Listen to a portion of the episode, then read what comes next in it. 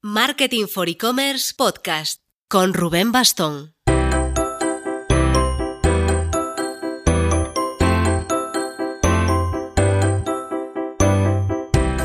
Hola marketers, tenía dudas de si considerar esto, estos capítulos de septiembre, el inicio de esta segunda temporada del podcast de Marketing for E-Commerce. Pero la verdad, me siento aún en tal proceso de aprendizaje que hemos decidido que no, que seguimos en primero de podcasting. Sí que nos apetecía empezar a probar algo en formato nuevo, así que esta es la primera experiencia de programa en formato tertulia vamos a analizar en detalle la quinta edición del estudio de referencia sobre comercio electrónico en España, el estudio de e-commerce de IAB Spain, de la Interactive Advertising Bureau. Lo vamos a hacer con sus padres, Belén Aceves, que es la directora de operaciones de IAB Spain, y con Ramón Montanera, director de research de la agencia de marketing digital Elogia, autora material del estudio. Pero antes, un par de apuntes. Primero, Estamos en plena fase de lanzamiento de nuestro evento Next Loyalty para el 9 de octubre de 2019. Ya está publicado, os dejamos el enlace en la descripción al Eventbrite donde podéis acceder a este Early Bird hasta este viernes, el 13 de septiembre. Apresuraos. Está quedando una agenda brutal para aprender a muerte sobre cómo trabajar la fidelización en e-commerce. Y además, estrenamos patrocinador. ICEM nos ha pedido que os recordemos que está en modo matrícula abierta para su máster en marketing digital.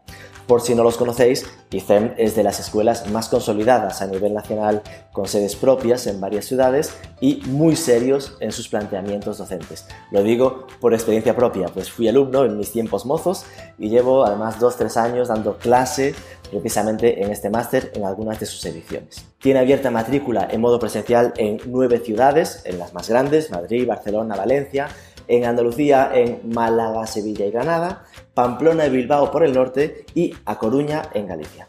Y además también tiene, si no estáis cerca de ninguna de estas, modalidad online. Os dejamos el enlace en la descripción.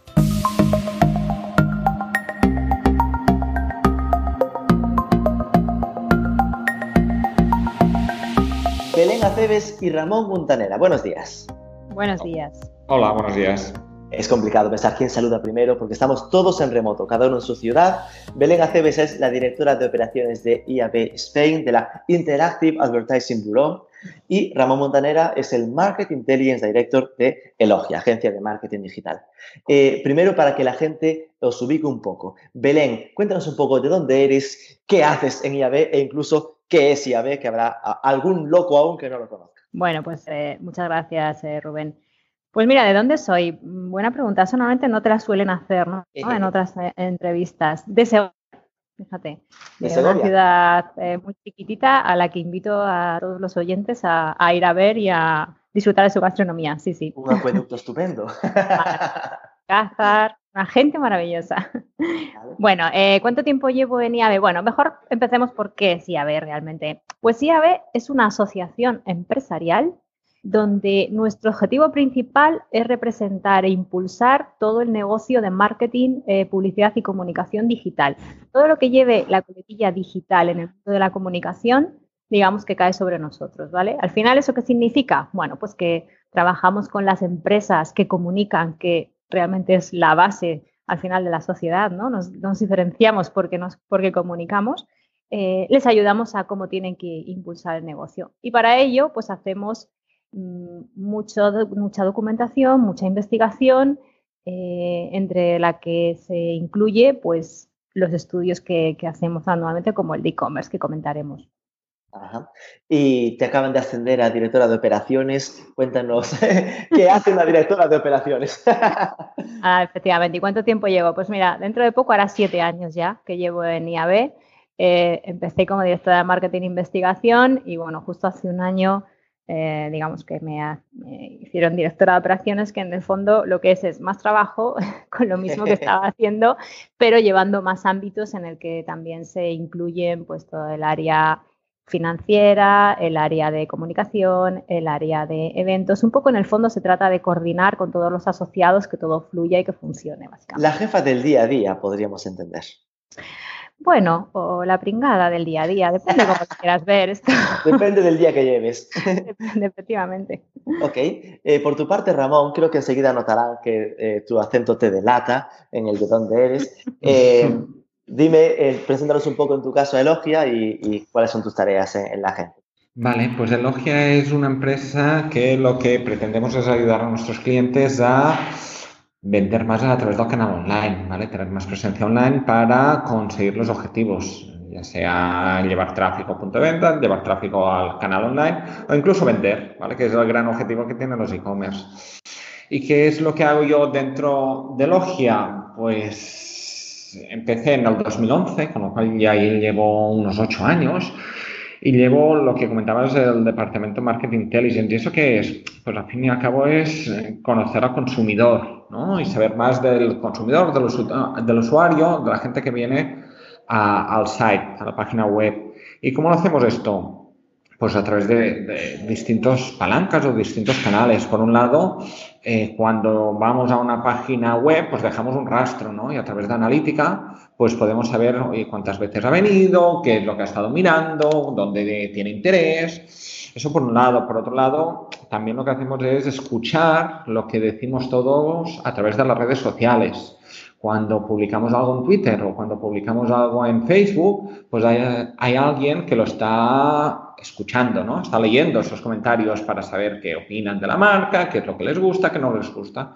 Por tanto, es otra forma de, sin preguntar, poder conocer mejor al consumidor y qué es lo que en ese momento más le puede interesar. Otra patita que, que tocamos dentro de nuestro equipo es, pues, muchos de los clientes de Logia son e-commerce y cada acto de compra o de venta hay una transacción, ¿no? Y eso genera data. Pues analizar esa data nos permite identificar perfiles de usuarios. Pues aquel usuario que es recurrente y que viene cada semana y nos hace la compra versus aquel usuario, visitante, que ha formalizado una compra y es la primera vez, ¿no? Por tanto, vemos clientes recurrentes versus clientes ocasionales, clientes que gastan mucho contra clientes que gastan poco y a partir de aquí podemos identificar distintos perfiles para decirles cosas bonitas a, a cada uno de esos perfiles. Y la cuarta y última pata, pues es precisamente la investigación de mercados. Conocer al consumidor a través de, encuestas y esto lo que da pie a estudios, y en este caso el estudio que vamos a hablar, ¿no? El estudio anual de e-commerce. Ok, ok, me la dejas votando. Eh, nuestra idea con esta conversación es atacar a ese quinto estudio de e-commerce en España. Eh, el estudio siempre, obviamente, lo ha lanzado IAB, lo ha hecho siempre con, Elogia, contigo. Eh, me interesa, porque claro, al final, a, día de hoy, todo el mundo da por hecho de que es totalmente lógico que exista este estudio. Pero claro, son cinco ediciones, en 2014 igual no lo era tanto. ¿Qué, ¿Cómo fue ese proceso para pensar, nos hace falta hacer un prisma, un foco concreto sobre el sector e-commerce, Belén? Bueno, pues nosotros al final como asociación la forma de trabajar es con estas empresas, con nuestros asociados, que son los que van definiendo un poco cuál es la hoja de ruta de qué necesidades hay. Bueno, hace cinco años ya se preveía que al final las marcas sí o sí tenían que estar en el mundo digital y muchas de ellas que no tenían ese canal digital de venta, eh, bueno, ya preveían que tenían que estar. Entonces, realmente fue con, nuestros asociados un poco nuestra dinámica de trabajo, es siempre así, que se decidió que era interesante conocer cómo eran los hábitos y consumos y usos de los usuarios en, torno al e-commerce, cómo lo veían, eh, qué les daba miedo, por qué había gente que utilizaba el e-commerce o gente que no, por qué entender también la gente que no utiliza el comercio online. Y bueno, ese fue un poco el inicio, ¿no? Vimos que los datos eran muy interesantes, es un estudio que revela siempre insights nuevos que nos aportan luz ¿no? en, todo, este mundo y que lo, que lo que hacemos es al final siempre con el consenso de los asociados repetir cada año porque lo consideramos realmente interesante. Y por supuesto empezamos con Elogia, que es una agencia muy especializada en e-commerce, eh, con Ramón y como estamos encantados con ellos, pues realmente seguimos con ellos. Sí, sí, de hecho yo creo que es uno de los estudios más usados en el sector, es decir, que muchas, muchas empresas lo usan como el punto de referencia ¿no? para sacar datos eh, base e incluso también en escuelas de negocios lo, he visto varias veces referenciado. Y es muy mediático, ¿eh? es un estudio que realmente no hay otro, lógicamente, y al final un poco los medios cuando quieren hacer referencia al mundo de e-commerce, que cada vez más al final acaba durante todo el año, fíjate que muchas veces incluso lleva tiempo ya el estudio, pero durante todo el año se sigue recurriendo y, sacando datos interesantes de este estudio, ¿no? A nivel medio. Pues la idea es ir, eh, yo lo que hice fue revisarme de nuevo todo el estudio, eh, ir quedándome con los datos que me parecían un poco más interesantes y esto sacarlos a colación y ver cómo los veis para es difícil que la gente que lo escuche tenga los datos exactos en la cabeza obviamente pero sí irnos quedando con las principales conclusiones os iré dando un poco paso a cada uno cada pregunta por aquello de que tenga claro quién empieza pero veámoslo en un modo tertulia cada uno que se sienta libre de interrumpir a incluso a mí con la pregunta, vamos. vamos a por ello. Hay una parte al principio donde lo que se hace es dimensionar el mercado, ¿no? Es decir, cuánta gente en España, obviamente, cuántos son internautas, después de esos, cuántos compran, cuántos son los, los e-shoppers, ¿no? Cuando empezó el estudio fue, fue tremendo, pasó del 44% de e-shoppers, de respecto a internautas, al 67%. Pero después, a partir de ahí, ok, creció el 73% y lleva cuatro años entre, bueno, o estancado o bajando. Es decir, podríamos interpretar que realmente esto ya ha llegado a su tope, que ya se va a quedar ahí. Yo, te diría, Rubén, que eh, llevamos las últimas ediciones, en el 17 era 73 de, de, penetración. Un 73 significa de la población internauta de esa franja de edad, de 16 a 65 años, compra online y el 2008 era un 71, el 2018 71 y el 2019 71. Pasar de 73 a 71, tampoco podemos decir que estadísticamente haya caído, ¿vale?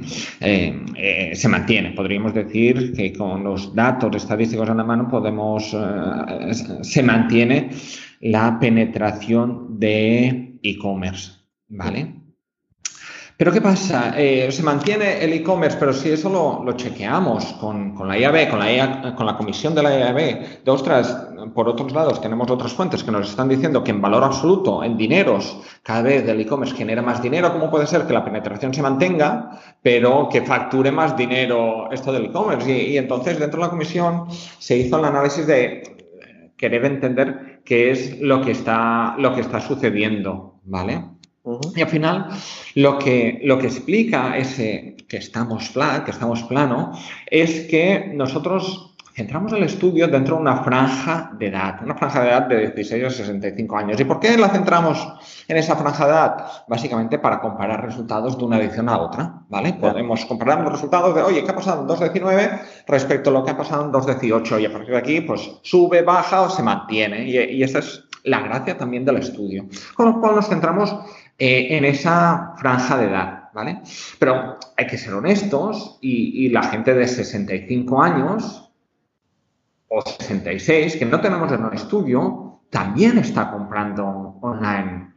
Y ya sea porque cada vez hay más gente más senior que está comprando online, o ya sea porque el que el año pasado tenía 65 años, este año tiene 66 y sigue comprando online, ¿no? Con lo cual, eh, por crecimiento vegetativo, ostras, pues hay compradores que caen fuera del estudio, pero que igualmente están comprando. Por tanto, nuestro estudio, que es de algún modo de una franja de edad estática, no recoge ese incremento fuera de esa franja de edad. Y eso es una cosa que dentro de la comisión ya la tenemos en cuenta y que de cara a, la próxima edición ya miraremos si podemos ampliar el espacio, el horizonte, el horizonte de edad para recoger a más, más población, ¿vale? Eso por un lado. Y por otro lado, lo que vemos es que los más jóvenes, los más jóvenes que podríamos decir que es la gente más impactada digitalmente, ¿no? O sea, los que van todo el día con el móvil o que el Instagram o, que todo el día están enchufados al móvil, lo que llamamos la generación Z, ¿no? Que dentro del estudio más o menos lo acotamos dentro de la franja de 16 a 24 años, eh, vemos que no tienen el hábito de comprar online. ¿Vale? Eso también lo pusimos de, de, manifiesto en la comisión, lo analizamos y lo que, contrastándolo con otras fuentes, con otros estudios, veíamos que los jóvenes, ver, por un lado, tienen menor poder adquisitivo, ¿no? El de 16, 17, 18 años, pues tienen menor poder adquisitivo, incluso algunos no tienen incluso tarjeta de crédito, ¿vale? Pero lo que también vimos con estas otras fuentes es que, oye, parte de eh, ocio, parte de esa actividad lúdica que tienen los jóvenes es precisamente irse de compras y quedar con los amigos para ir a comprar y ver qué pasa. Con lo cual, la penetración entre los jóvenes del e-commerce es pues uno de cada dos aproximadamente. Y eso es lo que hace que los resultados eh, no, no, estén creciendo, porque ese perfil no, no tira de ellos, son los que vamos incorporando, pero no están, no están comprando. Permítame repreguntar a lo Ana Pastor. Em, entonces, por una parte estaría que interpretas que hay crecimiento de e-commerce en los seniors, pero los seniors se quedan fuera del, del estudio porque se para en 65 y eso a lo mejor lo mejoráis en el siguiente. Y pero por otra, ok, yo veo en el detalle del estudio que en, si, eh, si, está en la media en 71, pues de 35 a 45 está en el 76. Vale, está un poco por encima. Eh, vuestra previsión o vuestro... Sé que es difícil, ¿eh? que lo nuestro, lo vuestro no es ser visionario, sino analizar los datos, pero ¿creéis que realmente eh, lo normal, la tendencia es que se estandarice en ese 71-75 o, o, que el camino que lleva el e-commerce es a, a que sea raro el internauta que no haya comprado, a que se pase a un eh, a, ese 90% de internautas que tienen Facebook, por ejemplo, ¿no? A, que, a que llegue a esos niveles el volumen de compradores online. Beren, ¿tú cómo lo ves? Bueno, a ver, yo creo que al final eh, lo que nos está indicando que llevemos ya casi cuatro años en el mismo nivel es que empieza a ser un mercado maduro. Por supuesto que seguirá evolucionando y seguirá creciendo, pero no es lo mismo una, una penetración de una red social gratuita, por decirlo de alguna forma, que una compra online, ¿no? Ya ahí influyen, como luego veremos en el estudio, otros factores como es la confianza, las formas de pago, en fin. Con lo cual, yo creo que evolucionará y que subirá, ¿eh? pero que no va a ser, no va a haber cambios drásticos. O sea, no vamos a crecer ya como crecimos desde el 2014. Ya, es que eso fue lo, 20 puntos, ¿vale? Entonces, bueno, yo creo que esto lo que nos indica es esa madurez o, inicio de madurez, si queremos, ¿no? De este mercado. Sí, pero es interesante porque al final lo que te deja es ese punto de, pues mira, ha llegado a donde va a estar, ¿no? A ese 3 de cada 4 internautas normalmente comprarán y uno de cada 4 pasa de esos rollos, que, que compre su, su mujer o su marido, pero que él no, no, entra en estas historias de dejar su tarjeta y ya se queda ahí. ¿no? Y después está el otro factor, que era el que decía Ramón de la generación Z, que fue de las cosas que más me sorprendió del estudio, ¿no? Ese corte temporal que decía que los menores de 24, solo la mitad compra online. Y ahí, eh, eh, todo lo que dices tiene es que además, es que ya no es solo que tengan menor poder adquisitivo y que no tengan tarjeta de crédito, es que además sus padres se lo compran todo, con lo cual no tienen esa necesidad de, eh, bueno, esas suscripciones que hablamos, ese contenido digital, tal, digamos que lo tienen, pero que lógicamente lo compran los más senior los más mayores, ¿no? Sí, porque yo lo que estaba pensando era pues en el Netflix, el Spotify, el, pagarse sus cosas de los, de los juegos online, ¿no? El, comprarse nuevos, nuevos, nuevos capítulos. Madre mía, qué, qué espeso estoy. y claro, todo eso simplemente igual lo paga, lo, lo compran ellos, pero igual lo pagan con la tarjeta de sus padres, digamos, ¿no? Seguro, segurísimo. O lo canalizan a través de los padres. Es decir, el papá compra Netflix y lo consume todos los miembros de la familia. Papá o mamá lo compran y todos los hijos también lo consumen. Ok, entonces un poco más adelante se ve el, mítico cómo es el perfil estándar eh, del comprador online. ¿no? Lógicamente en el estudio está como mucho más detallado, pero si lo quisiéramos simplificar, quedaría en que el comprador online es un hombre de 41 años que usa redes sociales, Facebook y WhatsApp sobre todo, que tiene un hijo, que tiene carrera y está trabajando. Eh, eso al final lo lees y te quedas con esta sensación de el, comprador online acaba siendo lo mismo que el español medio, ¿no? Sí, realmente es, eh, al final con esos eh, ratios de penetración tan altos, pues no deja de ser muy similar al internauta en general, lo que nosotros llamamos los internautas, ¿no? Simplemente quería puntualizar que has dicho mm. que, es un hombre de 41 años. Mm, no. lo, decía porque es el 52% de hombres y 48% de mujeres. Por eso, por eso, realmente no hay grandes diferencias, o sea, está ligeramente inclinado pero por supuesto las mujeres también somos eh, internautas. Sí, por supuesto, obviamente era una simplificación. ¿eh? Igual no tiene un hijo todos los que compran online tampoco. Vale, Vale, también, Era porque siempre se hace el, perfil estereotípico. Sí, pero la diferencia entre hombres y mujeres es 42, 48, 52. Y ahí no, hay problema. Vale. pero es un eh, perfil de internauta medio normal, ¿eh? O sea que muy similar al, internauta general. Al internauta y al no internauta, ¿no? En plan, al consumidor, al comprador en general en las tiendas, prácticamente. Bueno, aquí hay matices, diría yo. Es decir, hemos visto que el internauta no es reflejo de la población española. Es un perfil más joven, eh, tiene características. Por tanto, lo que vemos es que el comprador online es reflejo del internauta español, pero eso no significa que sea reflejo de toda la población española. No sé si me he explicado. Sí. Vale, más adelante se habla, eh, uno de los datos que más se suele buscar, ¿no? Cuando uno está haciendo su estudio de mercado, es el ¿y cuántas veces me va a comprar cada, cada comprador, cada cliente mío? Y bueno, aquí habla de una media de tres compras al mes. Y en este dato, que es un dato muy importante para calcular el lifetime value de un negocio o lo que sea, por ejemplo, me sorprendió ver que la generación Z, los jóvenes que comentábamos hace un rato, que compraban eh, muchos, eran muchos menos los que compraban, los que compran son más heavy users, compran cuatro veces al mes. ¿Esto se, se debe interpretar que compran pocos, pero los que compran van a arrasar con el mercado? Podríamos decirlo así.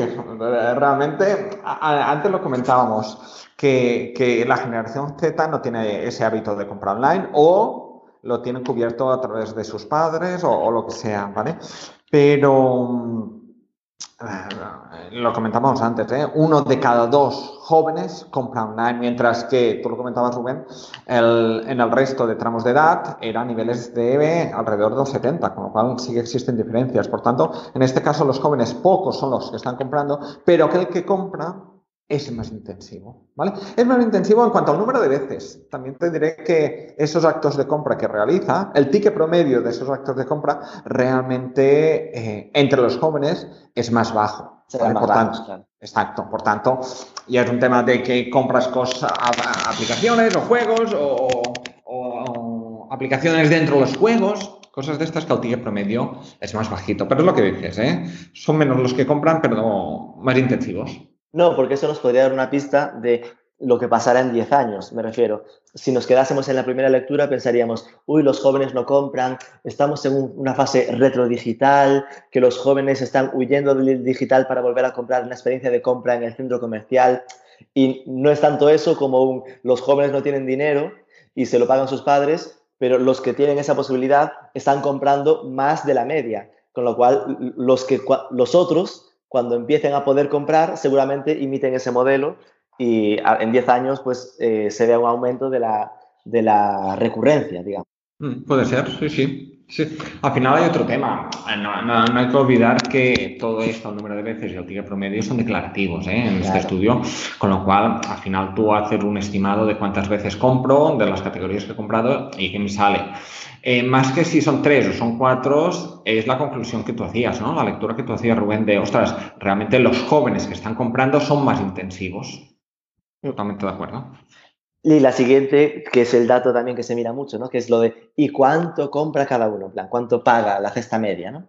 La cesta media, ahí sí que hubo una diferencia bastante relevante respecto al año anterior, y es que bajó 10 euros. Es decir, estaba en 74 y se quedó en 64 euros de cesta media de compra.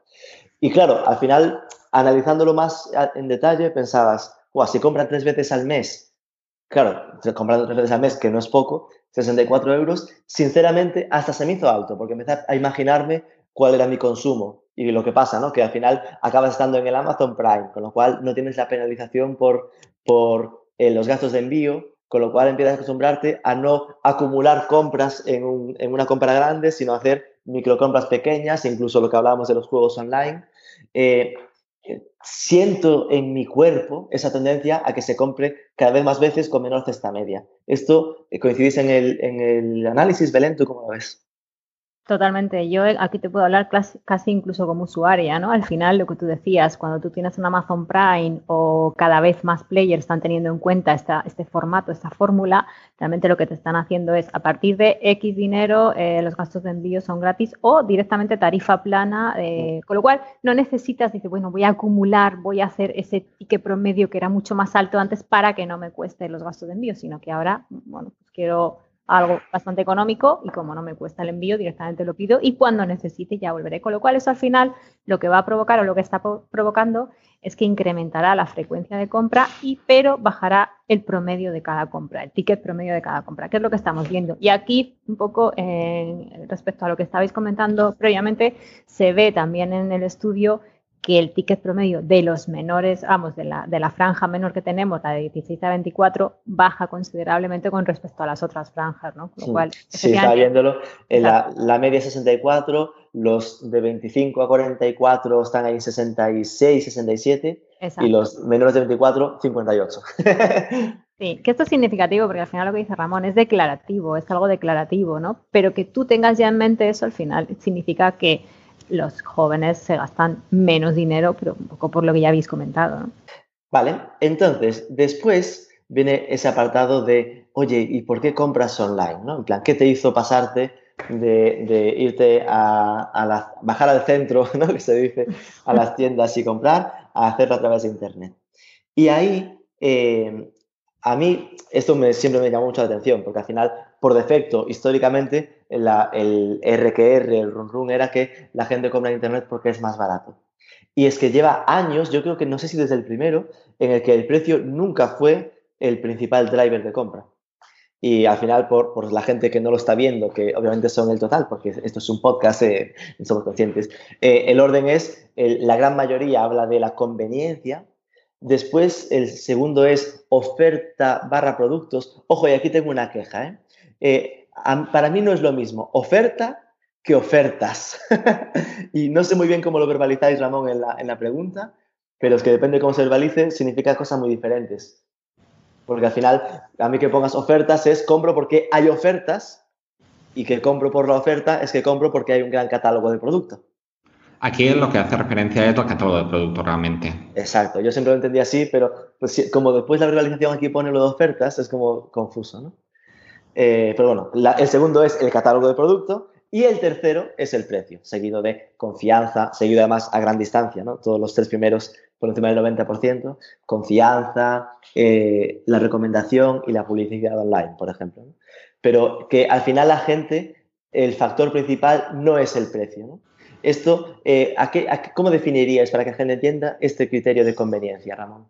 A ver, es, importante enfatizar esto. ¿eh? históricamente sí que el precio había sido lo primero, ¿vale? Eh, en los primeros estudios sí que salía lo primero por, precisamente por lo que comentabas de que, ostras, Internet es igual a chollo, es igual a gangas, igual a, ofertas, ¿no? De, de realmente busco precio barato.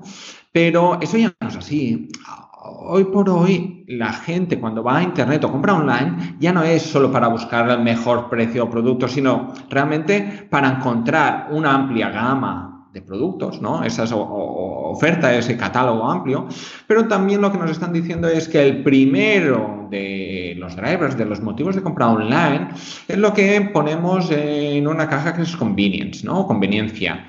Y, respondiendo a tu pregunta de qué hay detrás de esta caja, en el, estudio lo detalla. Al final, ¿qué significa conveniencia? Pues al fin y al cabo es facilidad para poder hacer la compra. Que, me sea más cómodo o, más práctico hacer la compra desde casa o, desde cualquier sitio, ¿no? A través de un ordenador o a través de un móvil o la tablet o lo que sea. El hecho de no tener que ir físicamente a la tienda porque puede estar lejos de mi casa o, incluso no estar en mi ciudad y yo quiero comprar una cosa que ostras, no me queda cerca o incluso está en otro país o incluso los horarios, ¿no? Que yo me he encaprichado de esto pero despierto a las 12 de la noche, pues puedo hacer la compra online. Todo eso al final se traduce en, oye, que me es práctico, que es cómodo y que es un ahorro de tiempo para mí. Y todos estos elementos es lo que de un modo se aglutinan, se agregan en eso de conveniencia, que es practicidad y comodidad. Sí, porque yo de hecho, eh, como siempre me genera dudas de esto se entiende bien o no, pensaba, ¿no sería más fácil ponerlo como comodidad directamente? O, es que, la comodidad no es solo comodidad porque perderías lo de práctico, ahorro de tiempo, supongo. Exacto. Al final es que intentar resumirlo todo en una palabra nos cuesta, igual con más o menos acierto, pero, pero sí, en el informe enterito tenemos una diapositiva que detalla que, cuáles son los, los atributos que, que acaba encontrando ahí. ¿no? Exacto, que recogen esto de conveniencia para que todo el mundo entendamos lo mismo. Y yo creo que, esto es tal cual así, ¿eh? que al final la gente, el primer factor es lo cómodo que es el tenerlo eh, en la mano, hablando del móvil, o, a mano, hablando del ordenador. Y después el segundo, que yo creo que el segundo va a subir bastante, que es lo de la oferta. Que, eh, porque cada vez noto que hay una tendencia quizá hasta peligrosa para, lo, para, para el retail, para las tiendas, y es que cada vez, es decir, siempre se hablaba de que en Internet hay mucha más oferta, lógicamente, ¿no? Porque no tienes que estar con todo en el almacén. Pero es que ahora hay, un, hay un, factor eh, eh, derivado de esto y es que las tiendas muchas veces empiezan a tener menos producto, eh, los productos que menos movimiento tienen en tienda acaban vendiéndolos solo por Internet. Es decir, que tú vas a un FNAC y hay el cable raro que no sé qué, te dirá, esto solo lo tenemos en nuestra propia web. Con lo cual, están hasta empujando al usuario a comprar por Internet y tener solo en tienda como una selección de lo, más, de lo que más movilidad tiene. ¿no? Con lo cual, es algo que va a, a refortalecer más el camino hacia, hacia el online. Mm. No sé si lo, habéis notado vosotros o es una rayada mía. no, totalmente de acuerdo. ¿eh? Cada vez más ya muchísimos de los productos no lo tienen en tienda. Sobre todo las grandes marcas, ¿no? las grandes superficies. Pasamos a la siguiente. Eh, en la, hay una diapositiva que es la que habla de eh, la confianza, ¿no? Cómo consigue, claro, porque al final siempre se hablaba en Internet de lo complicado que es que la gente se fíe, porque al final, al principio de Internet y del e-commerce hablaba de que uno desde que compra se siente estafado, estafado, estafado, hasta el momento en el que llega el paquete que respira tranquilo, ¿no? Pero ha estado tres, cuatro días en plan de me han timado, me han timado constantemente. Con lo cual siempre fue muy importante el cómo generar esa confianza. Y ahí me parece interesante ver cómo cada vez pesa menos el factor marca, es decir, viendo los datos.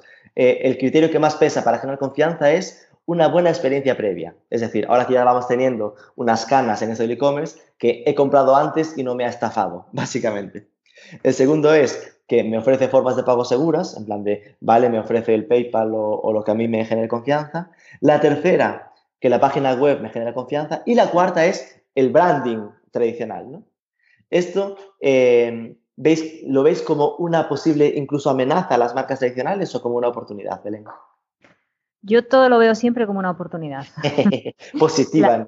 positiva, por supuesto. A ver, la pena realmente fue que cuando empezó todo el tema del e-commerce existieran esos timos, ¿no? Que a muchísima gente le daba miedo meterla eh, bueno, pues la, tarjeta, en fin, todo. Y que incluso cuando, no solamente ya cuando hacías el pedido, sino previamente, incluso pasaban las webs de viaje mucho, ¿no? Que dices, bueno, venga, luego irán viniendo todas las sorpresas de gastos de transmisión, gastos de no sé qué, gastos. Ahora cada vez más, y, más vale que lo hagan así, porque si no, efectivamente, ya con los eh, players eh, que tenemos, eh, o se hace así, o eres transparente, eh, generas esa confianza, o si no, está muy complicado que sobrevivas en el mundo online, ¿no? Entonces, gracias, gracias a Dios, tenemos ya ahora mismo eso sobre la mesa. Creo que las marcas lo que tienen que verlos como una oportunidad de conseguir llegar a toda la gente a la que no llegan con las tiendas físicas eh, que tienen hasta ahora. Entonces, yo creo que entre esa oportunidad de conseguir llegar a la audiencia a la que antes no llegabas, más todas las facilidades y transparencia que se le da a esa audiencia, con lo que comentabais antes del portfolio de productos, creo que es una ventaja para tanto para las marcas las primeras como para también los usuarios o la audiencia en este caso que somos los compradores. O sea que yo desde luego amenaza no lo veo. Lo que sí que está claro es que hay que hacerlo bien. Eso está clarísimo. Mm, y voy a preguntarle a Ramón, ¿qué es más analítico y menos, menos positivo que tú? Porque claro, eh, entiendo lo que dices, pero al final, juntando esto con algún dato que, es el que viene más abajo, de que eh, los usuarios prefieren comprar en pure players que, en gente que tiene retail, ¿no? Por lo menos no es que prefiera, pero lo hace más. Eh, y que al final estamos cada vez viendo lo de Amazon, cómo crece Amazon, y que en Amazon cada vez importa menos la marca. Es, al final, esta esta democratización que supone el e-commerce al final, sí, la marca puede ponerse al día, pero lo que está claro es que es más fácil para cualquiera que no tenga marca igualar eh, en confianza a esa marca sin tener el esfuerzo, el histórico de inversión de un corte inglés o de un Kellogg's, eh, por entendernos como marcas muy de referencia. ¿no? Ramón, ¿tú qué, ¿tú qué dices?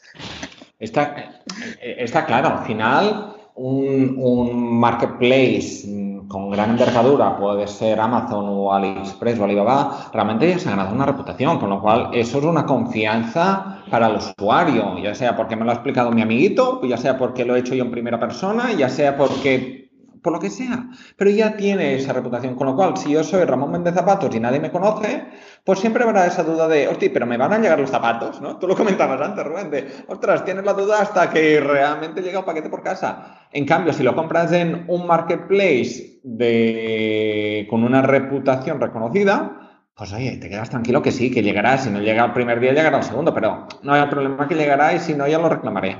Vale, por tanto, en ese sentido, sí, es, es importante eso también. Ok, yo es que hasta que me deis la razón no paro. vale, eh, otra diapositiva que me parece interesante es donde especifica lo de los dispositivos de compra online, ¿no? La mítica que te pone si compran por ordenador, por móvil.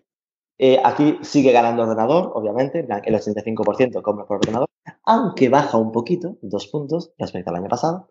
Pero lo que queda claro ya es en la llegada a la madurez del móvil, que ya pasa el límite psicológico de la mitad sube 8 puntos de un año para otro y sube hasta el 53%.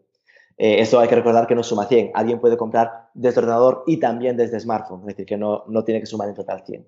Eh, con lo cual, esto sí que ya deja clarísimo que hay que tener muy preparados los e-commerce para móvil, porque ya canta. Siempre me llamó mucho la atención, bueno, veo las tablets como muy estancadas, siempre está ahí como en esa curva, está en el 18%.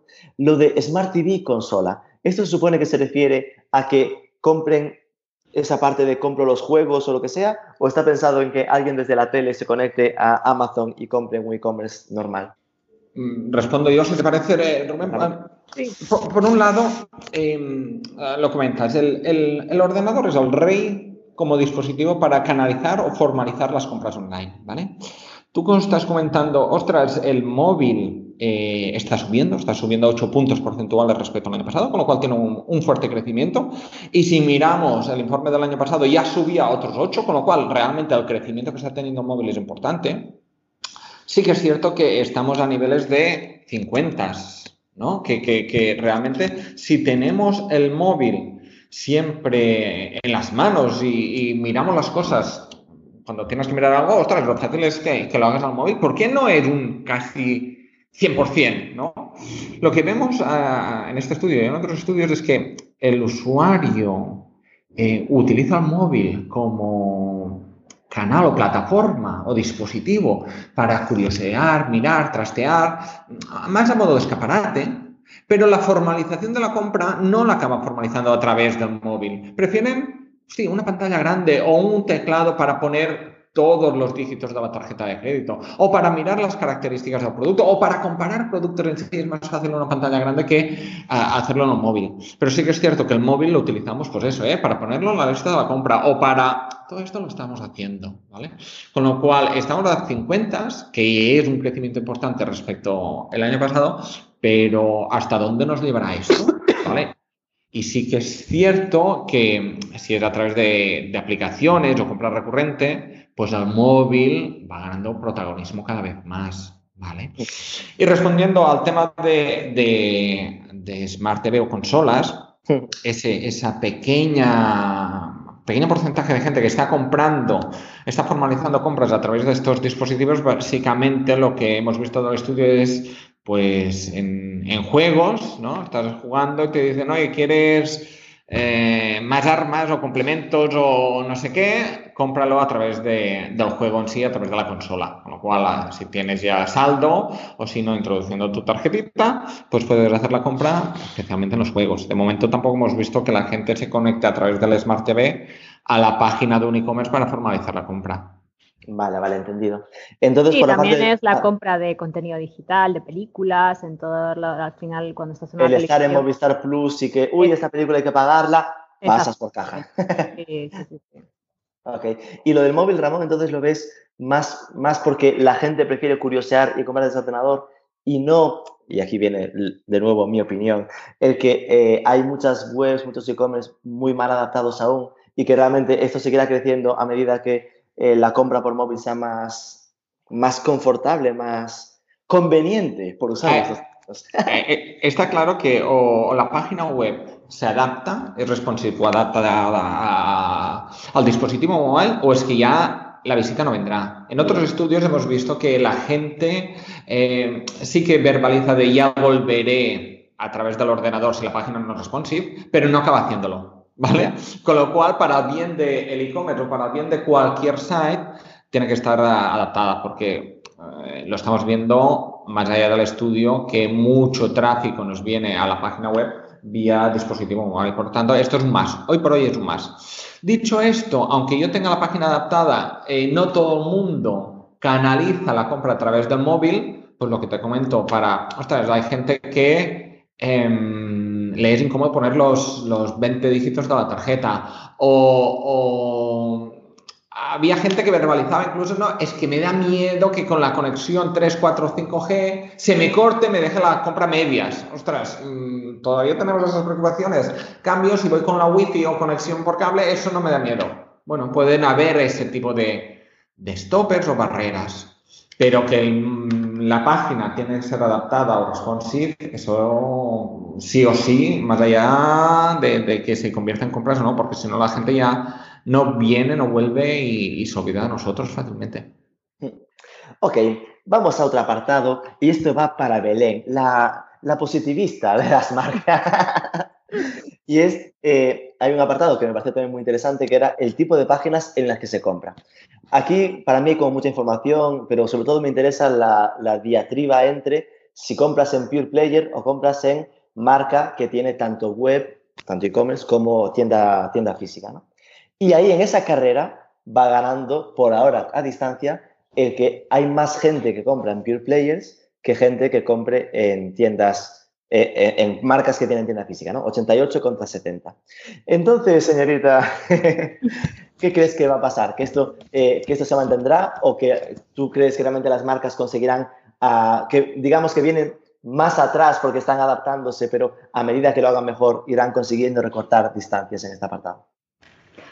Bueno, soy muy positiva, pero también creo que la realidad es la que es. Y aquí los players que tenemos ahora mismo mm, son los primeros, tienen la ventaja de haber sido los primeros, han generado esa confianza, lo están haciendo muy bien, sobre todo dos, tres, y por yo creo que por ahora, lógicamente, van a mantener esa distancia. Era lo que te comentaba antes, que al final el resto de marcas potentes lo que tienen que hacer es generar esa necesidad, esa exclusividad dentro de su marca y, por supuesto, hacerlo muy bien también online y funciona, como está haciendo un Zara, por ejemplo, o un Decathlon, o bueno, tantísimos de ellos como lo están haciendo a nivel online, fenomenal, y son capaces incluso de competir ¿no? con, con, con estos pool players o incluso un IKEA que lo que ha hecho ha sido unirse al enemigo, ¿no? Digámoslo así, decir, bueno, pues como yo no tengo esa posibilidad de logística, pues directamente que me puedan comprar a través de un Amazon. Yo creo que son estrategias de marcas que tienen que estar ahí, que el, que el mundo digital es importantísimo para ellas y que es la fórmula de llegar. Con lo cual,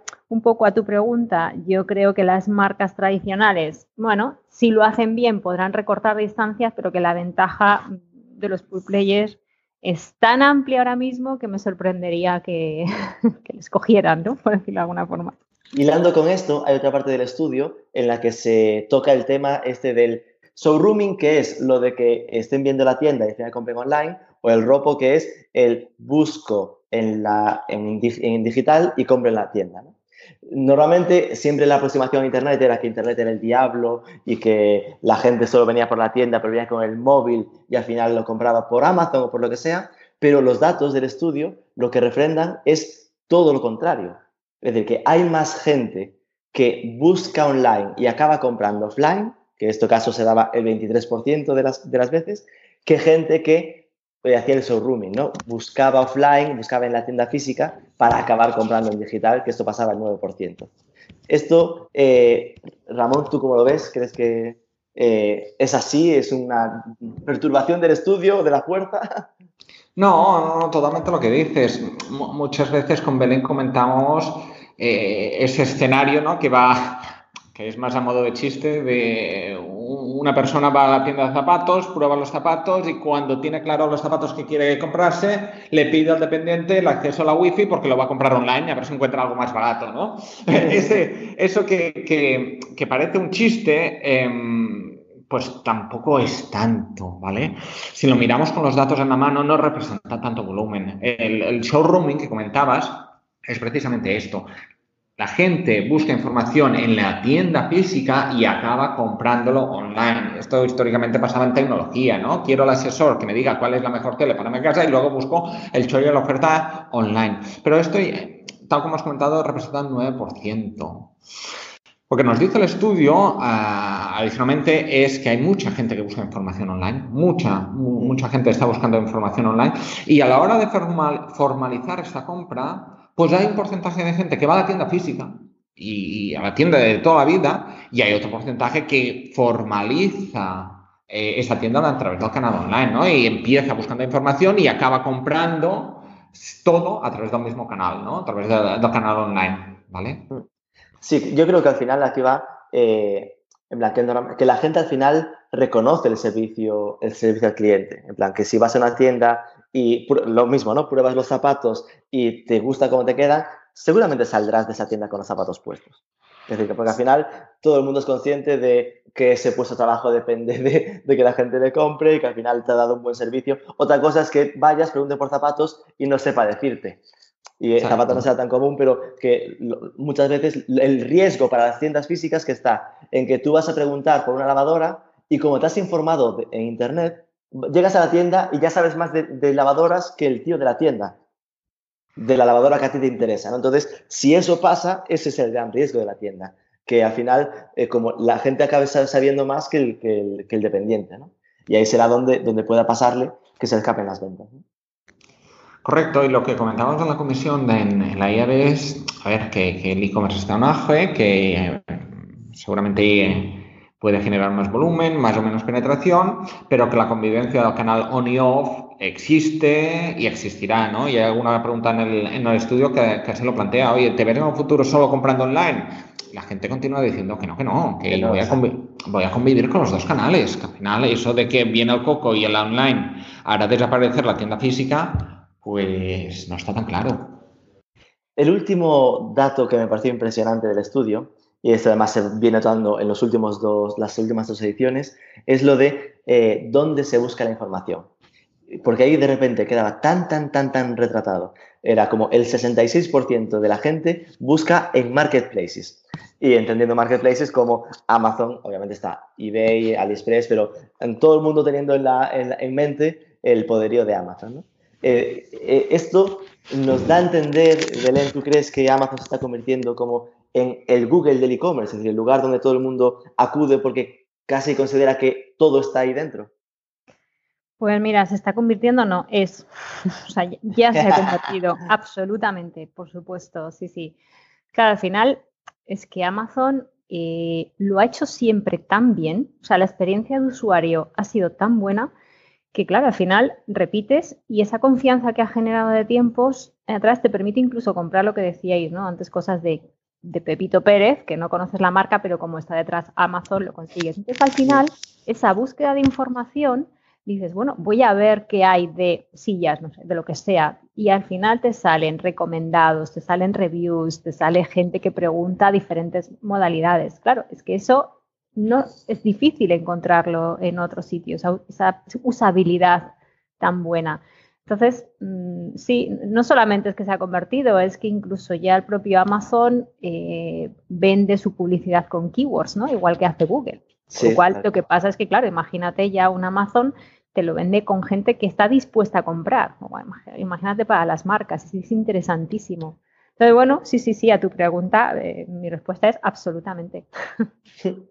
Pues con esto llegaríamos a, lo que es el final de los, highlights, ¿no? Perdóname, Rubén, quería simplemente apuntar que ya no es solo Amazon, ¿eh? que también es AliExpress, aunque es verdad que viene reflejado, ¿no? Eh, tuvimos aquí en un desayuno en IAB a, Estela, que es la country manager de AliExpress, y ella nos decía que se ha quedado impresionada con la respuesta que ha tenido AliExpress en España cuando ella nos decía, es que aquí no hemos hecho nada. O sea, no hemos hecho ningún tipo de campaña, no hemos hecho nada, no sabemos cómo es posible que seamos casi en España el segundo o el tercer país a nivel de, de requests, ¿no? De, peticiones. Dice, entonces hemos abierto equipo aquí. Cuando sabéis que Alibaba, por supuesto, es chino y no suele abrir, sí, sí, es el primer país a nivel de Europa. Es impresionante porque, de hecho, esa sensación que tenemos en España de qué importante es AliExpress es que en el resto de Europa no, tienen ni idea de AliExpress. No, no, es que ella misma está sorprendidísima. O sea, es que es como que ella nos lo contaba, ¿no? Dice, nosotros nos definimos un poco como el mercadillo, ¿no? Porque ella nos decía que no se quiere comparar con Amazon, ni pretende ni lo es. Dice, nosotros somos como el mercadillo, ¿no? Amazon es el retail, la superficie grande, y dice, nosotros somos el mercadillo. El todo a 100, por decirlo feo. El chino. Y bueno, pues cómo está subiendo también a nivel de, búsquedas, que era un poco tu pregunta también, ¿no? O sea, que no, sí, no, no, es, es, para tener en cuenta, ¿eh? No es descartable. Es, algo, que ha provocado, es decir, yo creo que es algo que creció orgánicamente y se sorprendieron, pero ya hace un par de años en los que eh, Alibaba, con, eh, AliExpress es consciente de esa potencia que tiene España y ahora ya España es su campo de pruebas a nivel mundial. Lo que hacen para China es en Alibaba y lo que hacen para fuera de, China con AliExpress lo prueban en España y lo hemos visto con esta tienda física que acaban de abrir en Madrid. Exacto. Pues nada, lo que decía era que eso, que a nivel de highlights o titulares, eh, ya todos estos eran los que habíamos comentado. simplemente quería preguntaros, modo conclusión final, ¿no? por vuestro bagaje, cinco años que lleváis tocando estos estudios, eh, ¿qué perspectiva os da hacia futuro? ¿no? En plan, ¿cómo creéis que va a evolucionar pues, estos datos de e-commerce a futuro? ¿Qué creéis que serán las cosas que más cambien o más evolucionen en las próximas ediciones del estudio? Y ahí os dejo que empiece. Pues yo le dejo a Ramón, ¿eh? la, la bola mágica no la tengo. No, bola mágica no tenemos. Al fin y al cabo es un poco impresiones de, lo que vamos viendo del estudio, lo que vamos hablando con, ya sea con clientes o en la comisión. El e-commerce está, seguirá creciendo. Sí que es cierto que no por ello va, a generar el cierre del comercio tradicional, ¿vale? Eh, van a convivir, van a convivir tanto canal tradicional como canal online, siempre y cuando, lo que tú te decías, Rubén, que el canal tradicional, la tienda física, sea capaz de generar atractivo, ¿no? Y experiencias de compra lo suficientemente divertidas, atractivas y satisfactorias para el usuario. Y si yo voy a una tienda y sé más yo que el dependiente, pues chicos, no voy a volver. Pero si me lo paso bien, hay productos eh, adicionales, los puedo tocar, los puedo mirar y esa experiencia es gratificante, pues va a existir la convivencia, ¿vale? Por tanto, en ese sentido en ese sentido, no es que uno vaya a matar al otro. Por lo menos yo lo veo, yo lo veo, sí. No sé ahora, Belén, si, si me tirará las orejas o no. No, a ver, yo, eh, por supuesto, te dejaba a ti que tú eres el experto específicamente en e-commerce, ¿no? También. Yo, mm, a nivel opinión personal, casi te diría que lo veo prácticamente igual. Lógicamente va a evolucionar. Está ahí lo que hablábamos al principio de, de cuando hablábamos de la penetración. Va a estar ahí y va a crecer pero ya de una manera mucho más madura. Mm, otra cosa ya por dónde, con los marketplaces, con las marcas, eso tendremos que irlo viendo, ¿no? Pero lo que sí que está claro es que para que puedan crecer tienen que hacerlo bien, porque el usuario cada vez sabe más y desde luego no, no es tonto. Esa usabilidad de usuario tiene que ser muy buena. La experiencia que decía Ramón en la tienda física también tiene que ser en la tienda online, ¿no? Si tú tienes una muy buena experiencia, bueno, los, en el estudio nos lo dicen los usuarios, ¿no? Final repito por mi buena experiencia. Pues yo creo que eso es un poco la clave. Y este estudio, eh, donde está accesible en alguna parte, aparte de un estupendo resumen en la web de Marketing for E-Commerce que dejaremos en la descripción del podcast, eh, eh, ¿la gente que quiera consultar el estudio lo tenéis accesible en la web de IAB o algo así o solo para socios?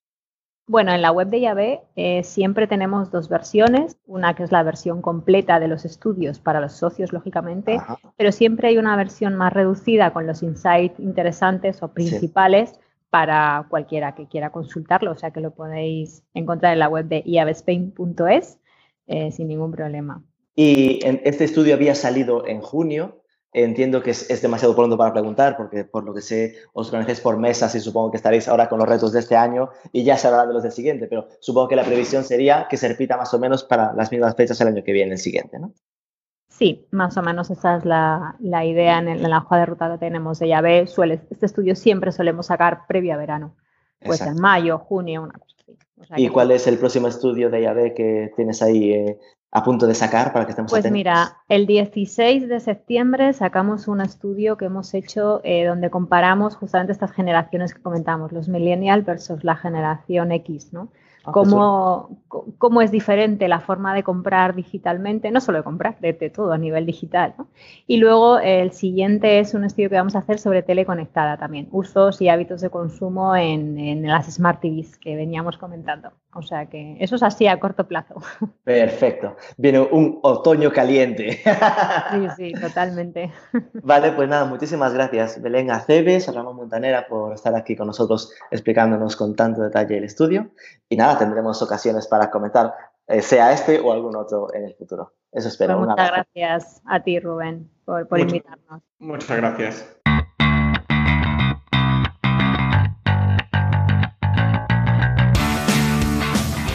Pues ya está. Check en nuestra primera experiencia modo tertulia. Vamos a hacer como los grandes youtubers. Si nos ponéis muchos likes y nos comentáis que os ha encantado el formato, es posible que lo repitamos, a lo mejor una vez al mes o cada dos meses. Recordad, suscribíos que es gratis, si os ha gustado compartidlo, dejadnos algo de feedback que se agradece mucho y nos escuchamos el próximo lunes. Al micrófono, Rubén Bastón, director de marketingforecommerce.net. Adiós.